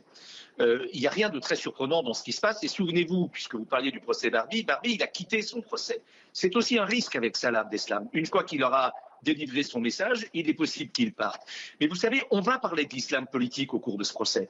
Il y a des grands témoins, des témoins d'intérêt général qui vont venir au cours de ce procès. C'est assez inhabituel, mais on le voit dans tous les procès historiques. Et puis, il va y avoir la parole des, des- victimes et des familles de victimes. Donc, il ne faut pas focaliser sur les deux, trois coups de, de pub qui sont donnés aujourd'hui à Salah Abdeslam et par Salah Abdeslam. Je crois que la presse joue également son rôle euh, à ce niveau-là. Il ne faut pas le sacraliser, il ne faut pas le mettre au centre du procès. Je crois qu'il y a aussi un- une guerre de communication à cet égard. Et je crois que chacun doit faire son métier et bien faire son métier et ne pas mettre le projecteur systématiquement sur ce personnage. Ceci étant, il a des choses à dire, il faut l'entendre, même si ça ne nous plaît pas. Et c'est, oui, c'est vrai, c'est l'honneur de notre justice que de donner la parole à tous les accusés, même les plus abjects. Eh bien, merci beaucoup Alain Jakubovic. Je rappeler malgré tout que Salah Abdeslam est vu comme un héros par tous ceux qui partagent son idéologie. Ils sont quand même assez nombreux en France. Donc Merci. attention à ces effets pervers. Merci beaucoup à Alain Jakubovic. Et puis, euh, nous vous attendons sur ce plateau parce que je sais que vous êtes un avocat lyonnais. Euh, donc, vous êtes plus souvent à, à Lyon qu'à Paris. Mais quand vous venez euh, à Paris, ça sera toujours un plaisir de vous écouter. Alors, est-ce que nous sommes en direct euh, ce matin de l'église Saint-Germain-des-Prés? Euh, en direct euh, euh, avec les obsèques de Jean-Paul Belmondo qui seront célébrées dans quelques minutes à partir de 11h. D'ailleurs, on s'interrogeait Hier, Alain Delon n'était pas présent aux Invalides et peut-être sera-t-il aujourd'hui présent à ces obsèques privées. Alors, c'est étonnant, si j'ose dire, non pas étonnant, mais c'est, un, clin d'œil que le Jean-Paul Belmondo soit enterré, ou en tout cas que la messe ait lieu dans Saint-Germain-des-Prés, parce qu'à quelques pas de là, il y a la rue Saint-Benoît. Et c'est dans cette rue Saint-Benoît avec euh, Alain Delon euh, qu'ils se sont connus tous les deux. Il y a un portrait d'ailleurs très réussi dans un début à Paris de Philippe Labro euh, euh, qui euh, évoque euh, Jean-Paul Belmondo dans ses années 50, euh, avançant dans la, rue Saint-Benoît avec euh, Alain Delon. Et euh, c'est le quartier mythique euh, de Paris, de Saint-Germain-des-Prés, euh, où toute cette jeunesse-là des années 50-60 était présente. Ah, on peut peut-être euh, revenir sur le direct parce que j'avais l'impression que des personnalités étaient en train euh, d'a- d'arriver et les premières personnalités euh, qui vont entrer dans l'église. Et je crois qu'on a vu également une partie de la foule qui est présente. sur les côtés, derrière des barrières, et vous voyez nos confrères qui vont sans doute interroger des, personnalités. Euh, je voudrais qu'on voit peut-être une image hier à euh, Deauville, lorsque Claude Lelouch, au Festival euh, américain de Deauville, a rendu hommage à celui qu'il a fait tourner à de nombreuses reprises dans ses films. Plus qu'un acteur, plus qu'un ami, plus qu'un frère, j'ai eu la chance, avec Jean-Paul Belmondo, de faire trois films. Et ce soir, ça me fait vachement plaisir de voir que les artistes laissent des traces très importantes. À quel point les artistes sont importants dans notre vie. Et surtout, euh, un homme comme Jean-Paul Belmondo, qui pendant 50 ans vous a fait rire, vous a fait pleurer et surtout il vous a donné la chair de poule. Mais en même temps, il nous a tout le temps dit, avec sa bonne humeur, que tout était possible. Voilà. Vous savez, il y a un truc qu'il adorait et que tous les acteurs adorent. C'est la standing ovation. Alors on va lui faire une standing ovation. Pour toi, Jean-Paul. Pour toi. Pour Jean-Paul. Hip hip hip. Hurrah. Hip hip hip. Hurrah. Claude Lelouch hier euh, soir à, Deauville. On retournera évidemment vers Saint-Germain-des-Prés.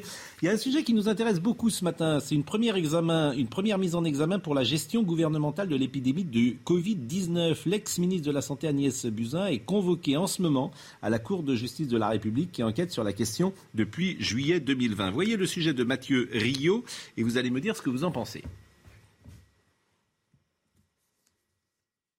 Les juges lui reprochent son manque d'anticipation et des contradictions. En janvier 2020, Agnès Buzyn affichait sa confiance face au coronavirus, estimant le risque d'une propagation en France très faible. En France, nous sommes extrêmement bien préparés euh, pour ce type, euh, évidemment, euh, de- de- de- d'épidémie. Quelques semaines plus tard, elle exprime des regrets en forme d'aveu, après sa démission et son échec aux élections municipales de Paris. Le 11 janvier, j'ai envoyé un message au président sur la situation. On aurait dû tout arrêter, c'était une mascarade. Quand j'ai quitté le ministère, je savais que la vague du tsunami était devant nous. Ce matin, Agnès Buzyn pourrait être mise en examen pour abstention volontaire de combattre un sinistre, une potentialité que dénonce cet ancien ministre sur notre plateau. Une responsabilité pénale, ça veut dire qu'elle a de façon consciente organisé Voilà, ça. euh, euh, l'infection du pays en tant que ministre de la Santé. Je veux dire, c'est dément. D'autres membres de l'exécutif, présents ou passés, pourraient être convoqués dans cette enquête, parmi eux Olivier Véran ou Édouard Philippe. Depuis le début de l'épidémie, la Cour de justice de la République a reçu plus de 14 000 plaintes contre la gestion sanitaire du gouvernement. Agnès Buzyn s'est exprimée en arrivant tout à l'heure devant cette Cour de justice.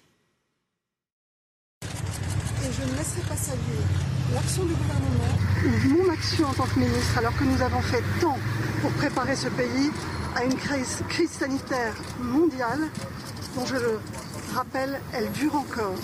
Je vous remercie. Je suis souvent très sévère sur l'action du gouvernement et même sur Olivier Véran. Mais je ne suis pas fan à l'idée de traduire des ministres. Parce que je vois des effets pervers qui peuvent être terribles. C'est-à-dire des gens qui ne prendront plus jamais aucune décision lorsqu'ils sont hommes politiques. Parce que précisément, ils ne prendront des décisions pour ne pas être poursuivis. Et je pense que le remède peut être pire que le mal. C'est un véritable débat, mais quand il y a autant d'erreurs, autant de mensonges qu'il y a pu y en avoir dans la gestion de cette épidémie, qui était très compliquée à gérer, bien entendu, il faut, se mettre aussi à la place du gouvernement. Je me mets à la place du gouvernement. Mais s'il est avéré que juridiquement il y a eu des tromperies, des mensonges, des erreurs volontaires, ça ne me choque pas que les hommes politiques puissent en répondre.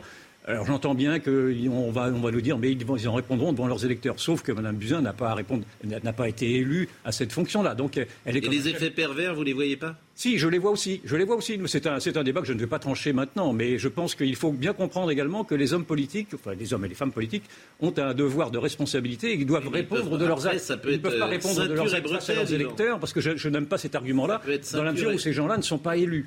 Ça peut, être, ça peut être ceinture et bretelle après. C'est-à-dire qu'ils prendront plus. Oui, mais j'entends, j'entends, j'entends cet argument. Mais je pense également qu'il est trop Moi, simple. ça me fait peur parce que c'est- ça peut être pire. Mais j'en pense qu'il est quand même trop simple également de simplement euh, faut- effacer pas l'ardoise et de se dire que dans le fond, les mensonges, s'il y en a eu, et les erreurs, s'il y en a eu, les tromperies, s'il y en a eu, doivent peut-être passer par pertes et profits. Je vous coupe parce que Marine Lançon me dit à l'oreille. Ah, elle me disait à l'oreille il y a quelque chose que je n'avais pas entendu. Mais quand, vous dites qu'ils ne sont pas élus, c'est vrai que les ministres ne sont pas élus, mais les présidents l'est, et la majorité dont les Oui, ministres je- je parle de Madame émanent sont élus également. Donc, il y a- parle de Madame c'est Buzyn. pas, c'est pas des gens qui tombent du ciel. Et Est-ce qu'il faut poursuivre les ministres? Je vous dis, moi, je suis pas fan. C'est c'est très ambigu. S'il y a des fautes euh, évidentes, manifestes, des mensonges, etc., euh, oui, peut-être. Mais c'est vrai qu'il y a un moment où c'est la responsabilité politique qui l'emporte. Et, quand on gouverne, parfois on dit une chose, puis après on s'aperçoit qu'on s'est trompé et on change. Peut-être que quand elle a dit euh, on est bien protégé, elle le croyait, puis elle s'est trompée. Et puis ensuite, elle s'est aperçue que le, le- la pandémie était beaucoup plus forte que ce qu'elle avait elle-même anticipé, et donc elle a changé de, de discours. C'est possible, ça. Donc on ne peut pas la condamner euh, d'emblée. D'ailleurs, c'est assez bizarre parce qu'on dit elle risque d'être mise en examen, comme si la mise en examen était une condamnation. Oui, Ah bah ça, c'est perçu comme tel, vous le savez bien. Oui, mais enfin, il faut répéter aux gens qu'on peut être mis en examen et ensuite euh, lavé de toute, de toute Oui, mais ça arrive. hein. c'est perçu comme tel. Euh, Charlotte, alors qu'on voit les images, et on va rester sur ces images en même temps que vous parlez, parce que ces images évidemment sont fortes et elles sont à l'origine de beaucoup d'émotions des Français. Euh, le- les, les corbillards, le corbillard euh, qui euh, emmène la dépouille de Jean-Paul Belmondo est en train d'arriver à Saint-Germain-des-Prés en même temps que la famille est en train d'arriver à l'instant. Charlotte. Vous voulez que je parle de Non, Agnès je- Buzyn? Bah, euh, quel est, Sur vous avez euh, c'est euh, étrange. J'espère qu'il n'y a pas des gens qui vont allumer en ce moment parce qu'ils ne vont pas comprendre. Je suis un peu d'accord avec vous. Bon, alors, euh, demandons à Olivier Benkemoun qui est sur place. Vous avez parfaitement raison. C'est vous qui faites le conducteur de l'émission. Moi, je suis d'accord avec vous. Je suis très souple. temps, il faut suppléer. O- Olivier Benkemoun, Olivier. Ouais. Pascal, vous m'entendez Oui, je bien vous entends très bien. Euh, écoutez, y a- effectivement, la, la famille est, est arrivée au moment où elle est arrivée. Il y a à peu près un millier de personnes qui, qui sont là. Elle a été très applaudie. Et puis ce corbillard qui vient d'être euh, installé, vous savez que la, la cérémonie commence d'ici euh, une demi-heure. Euh, Il y a du monde euh, qui est filtré euh, par, par, la, par la police. Euh, les personnalités sont euh, maintenant rentrées à l'intérieur de, de cette église. J'aperçois Victor Belmondo, tout près du, des, des, des voitures officielles. Victor, c'est le petit-fils et, et vous savez qu'hier, il a fait un, Victor, discours très Olivier. touchant. Olivier, juste à côté de Victor euh, Belmondo, il y a euh, sa mère, Louana euh, Belmondo, il y avait également Alain Belmondo, et il y avait le frère de Jean-Paul Belmondo, Alain Belmondo, qui, était là également. Et les, jeunes gens qui sortent de, de- cette voiture sont manifestement les cousins et, et, et neveux et nièces euh, de toute cette famille qui était très unie hier. Pardonnez-moi de vous avoir coupé. Et la dame qui est à l'extrême gauche et qui a un bouquet de fleurs est la sœur de Jean-Paul Belmondo. Et vous reconnaissez Pierre Vernier.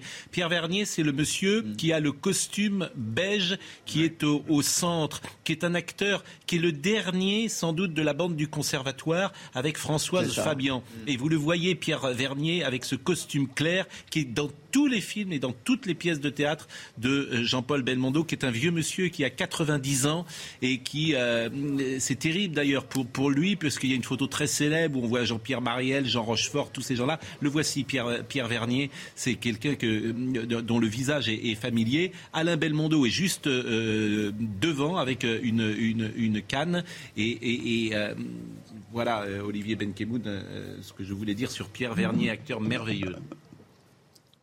Mais c'est vrai que vous avez raison de le, souligner. Pierre, Pierre Vernier était très ému hier. Il était évidemment euh, près de la famille, tout près de la famille au plus proche. Ils sont une trentaine. hein. Le clan Belmondo, ça représente euh, une force euh, et, et- et- beaucoup d'é- d'émotions hein, de- depuis hier. Ils étaient ravis et très heureux du discours du, chef de l'État. Aujourd'hui, c'est un autre moment. Euh, c'est à la fois un moment euh, euh, populaire parce que c'est ouvert et parce que vous savez qu'en général, pour ces, obsèques, eh ben, tout le monde peut venir assister, dire un dernier au revoir en se mettant à, l'extérieur. Et puis c'est le moment intime parce que tout le monde ne peut pas rentrer à l'intérieur de, cette église. Et le moment qui sera encore plus intime, ce sera la, crémation qui suivra. Mais effectivement, là, c'est. Ah, vous euh, nous donnez une information que je ne cette- connaissais pas. Vous nous donnez une information que je ne connaissais pas, qui est extrêmement importante euh, à mes yeux. C'est que euh, il y aura une crémation euh, de Jean-Paul euh, Mm. Belmondo. Euh, cette information, il me semble, Olivier, que je ne l'avais lue et vue nulle part. Elle a été, elle a été euh, confirmée par une dépêche euh, AFP. Euh, il me, je, je suis sûr, je suis certain. Euh, et visiblement, c'est le, c'est, le choix de, de Jean-Paul Belmondo, cette, cette crémation. Comme c'était le choix que pour ses obsèques euh, soit jouée la musique du, du professionnel. Alors hier, c'était, c'était la garde républicaine. En revanche, vous remarquez qu'il n'y a pas de, il n'y a pas d'écran euh, aujourd'hui. Donc tout ce qui se passera à l'intérieur de, de cette église sera, euh, sera un, un- moment privé et intime. Je ne vois pas non plus euh, d'enceinte pour, euh, pour diffuser euh, euh, les paroles qui, seront, qui seront dites à l'intérieur de cette petite église Saint-Germain. Mais je vois beaucoup de monde en revanche. Et euh, Émilien Lacroix vous, le montre depuis tout à l'heure sur, sur ces images. Il y a du monde près des, près des barrières. Des gens qui sont là depuis très tôt ce matin d'ailleurs.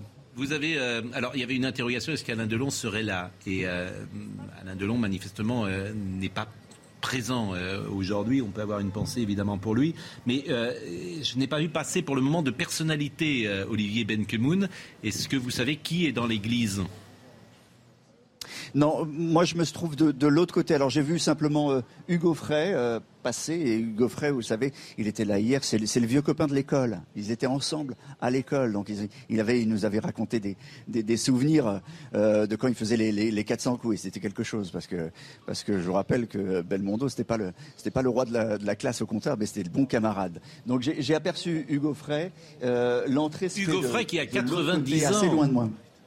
Hugo Ouais. Frey qui a passé Alors, lui, il fait pas 90 partie. ans, qui est dans une forme absolument éblouissante et qui était au bras d'une euh, jeune femme euh, hi- hier. Et c'était tout à fait saisissant de voir cet homme qui a passé 90 ans et qui paraît dans une forme exceptionnelle.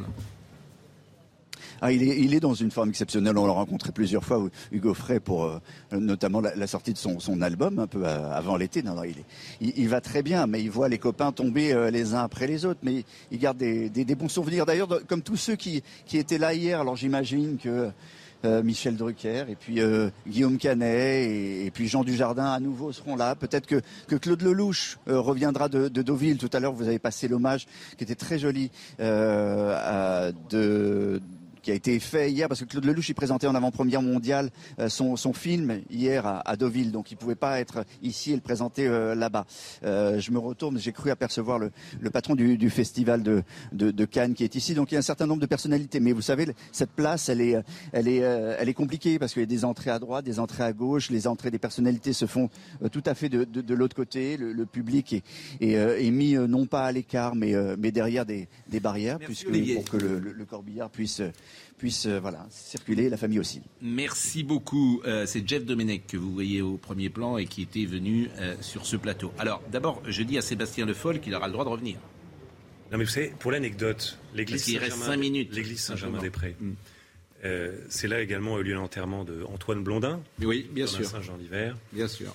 Et le grand critique du Figaro, euh, que Yvan Rioufol a bien connu, Renaud Matignon, avait chuté son article en disant même l'église était bourrée. Oui. Et il avait dit qu'il ne pourrait, il habitait Quai d'Orsay, je crois, ou Quai Voltaire. Il habitait Antoine Blondin et il voulait pas aller à l'Académie française parce qu'il avait dit qu'il y avait trop de barres entre le Quai Voltaire et l'Académie Prenez des française. verres de contact. Bon, Euh, vous aurez le droit de revenir, bien sûr, parce que euh, évidemment, euh, on est pris par l'actu tous les matins et on va Ah, pas. vous voyez, Belmondo, en plus, c'était l'illustration de mon sujet. Parce que Ah, vous trouvez qu'il y a du mépris? Ah, mais Belmondo, regardez là, comment, à quel point change la critique. Il a tout pour lui au début, il a la carte. hein. Il Ouais. fait le conservatoire, les films du cinéma d'auteur. Il fait l'as des as. Mm. Et tout d'un coup, la critique se retourne complètement. C'est le pitre, l'amuseur, c'est tout d'un coup toute la noblesse. Mm. Et vous appelez ça le mépris Ah oui, mais une forme de mépris intellectuel pour lui. D'ailleurs, il faut voir la manière un peu condescendante dont est traité aussi son, son itinéraire aujourd'hui. Ouais. Parce qu'on peut en jouer, lui, il disait c'est bien de faire le gugus. euh.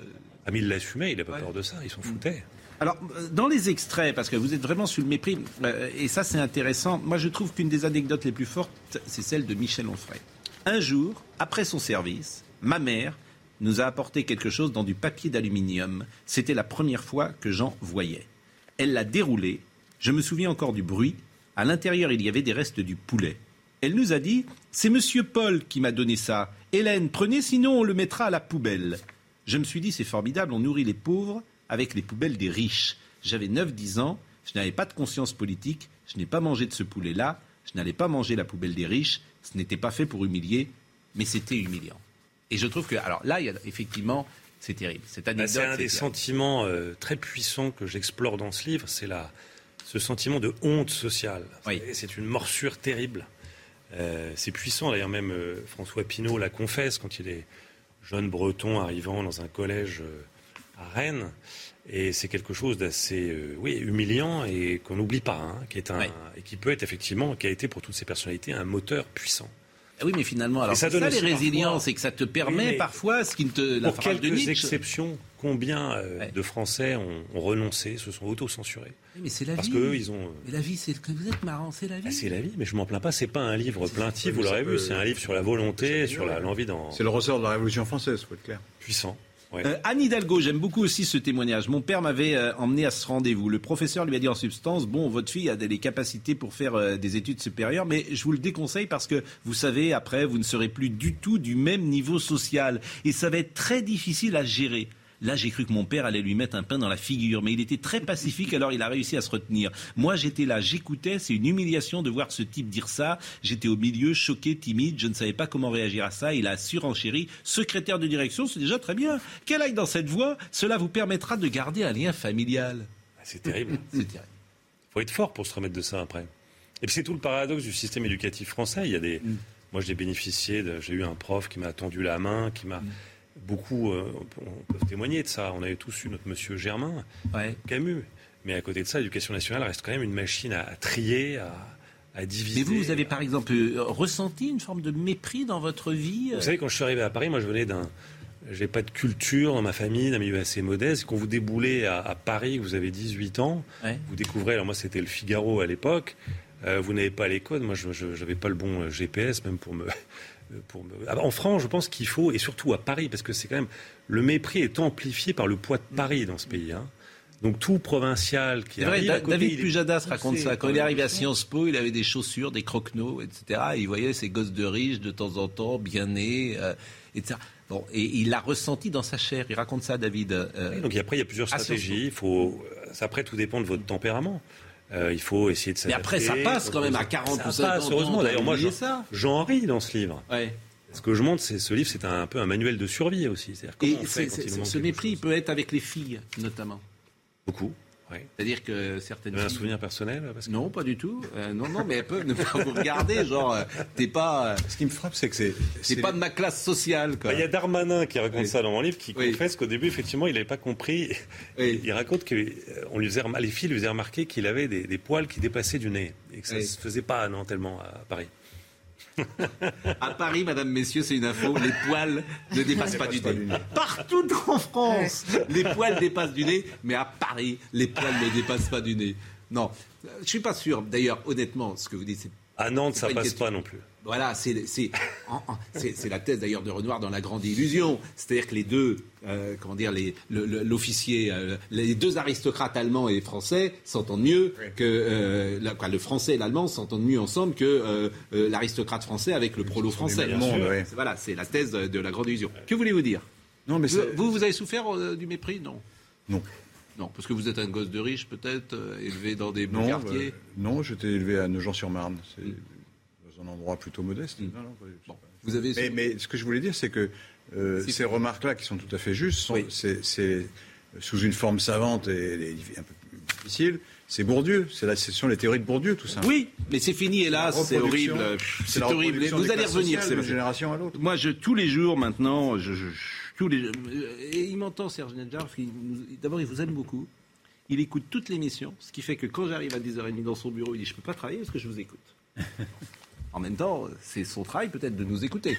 Donc il y a, il y a quelque chose. Bon, et ben on va lui demander une demi-heure de plus à Serge que je salue parce que c'est euh, évidemment euh, qui nous permet euh, de travailler dans la liberté dans laquelle nous travaillons. Mélanie Guizet, Guizet était à la vision, Antoine Bounour était au son, Audrey Missiraka était à la réalisation. Merci à Marine Lançon, c'est dommage qu'on puisse pas voir Marine aujourd'hui. Vraiment, j'aurais aimé qu'on la voie en régie, mais elle n'a pas souhaité faire euh, un petit- Mais parce que c'était intéressant. Euh, voilà, et ben écoutez, bon week-end à tous et euh, rendez-vous euh, lundi et Jean-Marc Morandini dans une seconde et vous avez ma parole, vous revenez parce qu'on n'a pas assez parlé de votre bouquin.